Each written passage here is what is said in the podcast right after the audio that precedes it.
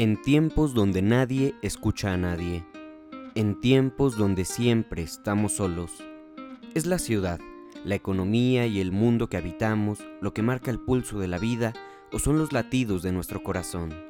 Habrá que declararse incompetente en todas las materias del mercado, despejar y regalarnos un momento para escuchar las ausencias e intentar entender nuevas ideas en toda su vastedad.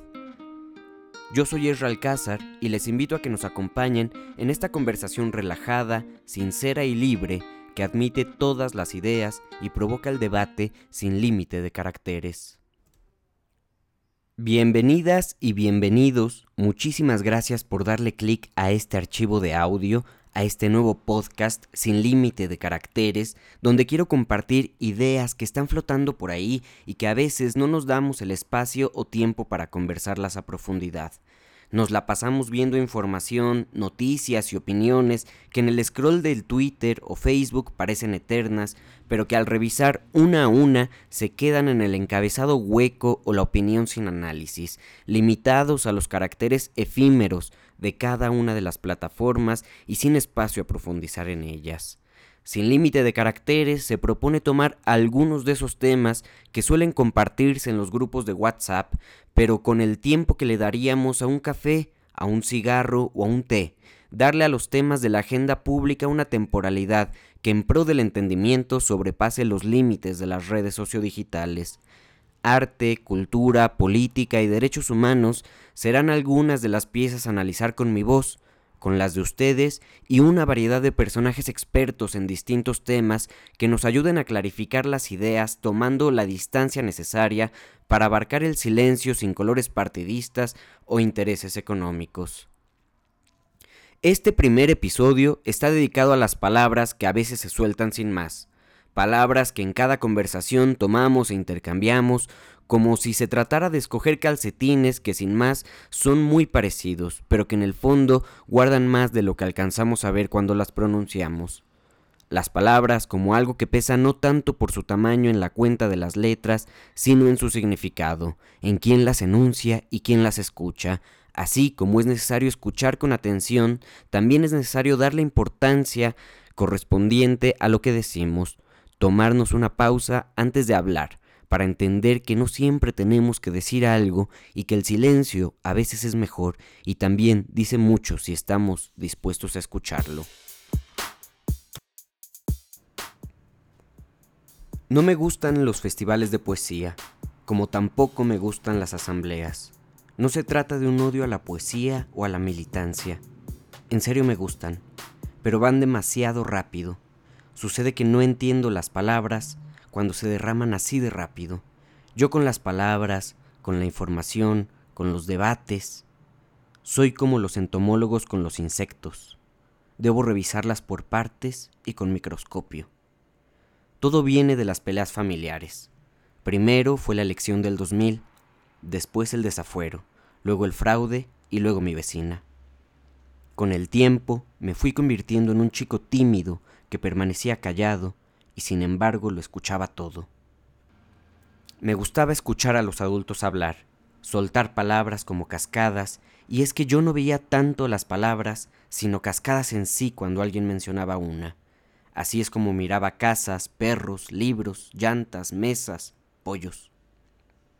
Las palabras tenían sabor, color, olor, textura, pesaban cada una no por sus letras, sino por lo que podían significar pero fue con la historia de la vecina que decidí no escuchar más, hacerme a un lado, dejar de colarme en esas conversaciones a las que no había sido invitado. Sucedía que mi vecina había abortado. Aborto era una palabra que se decía en voz baja, la única entre las cientos que mis tías gritaban. Cuando pregunté qué era un aborto, la respuesta fue la misma que en el 2000, en el desafuero y en el fraude. Ezra, búscalo en el diccionario. Así me acerqué a buscar aborto, que según la enciclopedia Espasa es una cosa sobrenatural, estupenda, rara o caprichosa, que está fuera de las leyes normales. Todas las mañanas, al salir rumbo a la escuela, me le quedaba viendo a la vecina, buscando en ella lo sobrenatural, lo estupendo, raro o caprichoso. Nunca lo encontré. Aún así, me emocionaba la idea de que mi vecina estuviera fuera de las leyes normales, aunque yo no lo pudiera notar. Iba a la escuela y presumía a mis amigos que mi vecina había tenido un aborto. En mi cabeza veía a mi vecina salir por la azotea y, sobrenaturalmente, volar. Al poco tiempo, aún con lo del aborto, como decían mis tías, mi vecina se logró embarazar y llegó su novio una noche con mariachi a pedir su mano. Yo no entendía cómo ella iba a darle la mano al novio, ni por qué. Pensé que si un día alguien me pidiera mi mano con mariachi no sabría cuál darle. Pregunté a mi madre y ella me dijo que yo no daría mi mano, que yo tenía que pedírsela a la mujer que amara. ¿Para qué querría yo otra mano? ¿Iría al médico para que me la cortaran? ¿Dar la mano significaba con todo y brazo? Mi madre me explicó que generalmente es la izquierda la mano que se entrega, y aunque en la casa decían que éramos de izquierda, yo ciertamente no la usaba para nada. Digo que éramos de izquierda sin siquiera entenderlo. Suponía que era porque al volver a casa el coche siempre se metía a la izquierda de la avenida. Sin embargo, mi tío Javier, que vivía al otro lado, también se decía de izquierdas, aunque para llegar a su casa tuviera que doblar a la derecha. Pero entonces, ¿Para qué querría hacer a la mujer que amo manca si además tendría otra mano izquierda que tampoco sabría usar? Aunque mi vecina dio su mano, yo la seguí viendo completa. Y ahora que su novio vivía con ella, su mano izquierda cargaba con mucha más carne y verduras. Irán al ayuntamiento por la mañana y después a la iglesia, dijeron mis tías.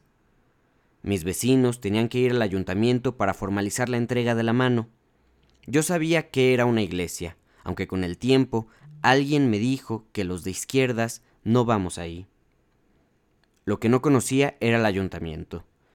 Cansado ya de la misma respuesta, recurrí al diccionario para saber cómo era un ayuntamiento, y después de los primeros cuatro significados que no entendía, llegué a uno que tampoco entendía, pero del cual ya había escuchado, dicho como se dice una mentira, con soltura, pero con pudor por mi maestra. Coito. Coito era lo que, según mi maestra, mi vecina había hecho cuando abortó y luego cuando se embarazó.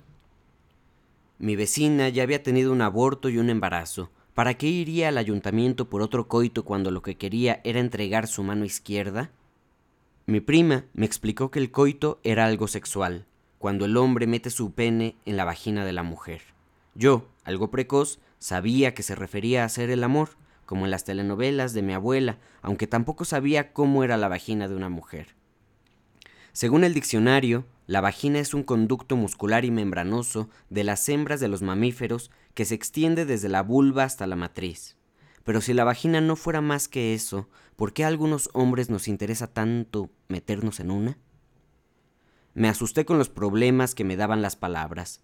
Decidí dejar de buscar y me salté la investigación sobre amor.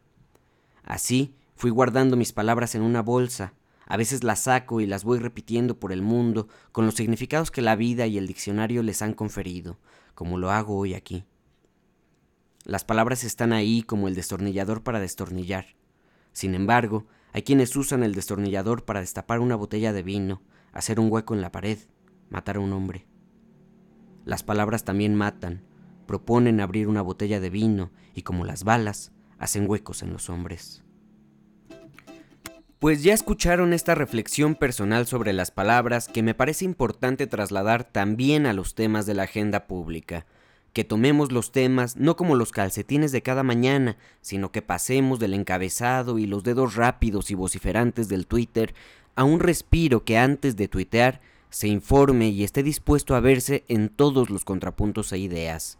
Es por eso que para el siguiente episodio de este podcast, sin límite de caracteres, tendremos una conversación con algún personaje de la vida pública que nos ayude a profundizar en los temas que flotan por la nube de saetas informativas.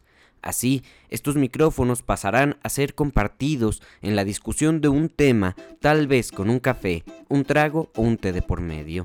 Yo soy Ezra Alcázar y este es mi podcast sin límite de caracteres. Muchísimas gracias por haber dado clic y también, ¿por qué no?, por compartir.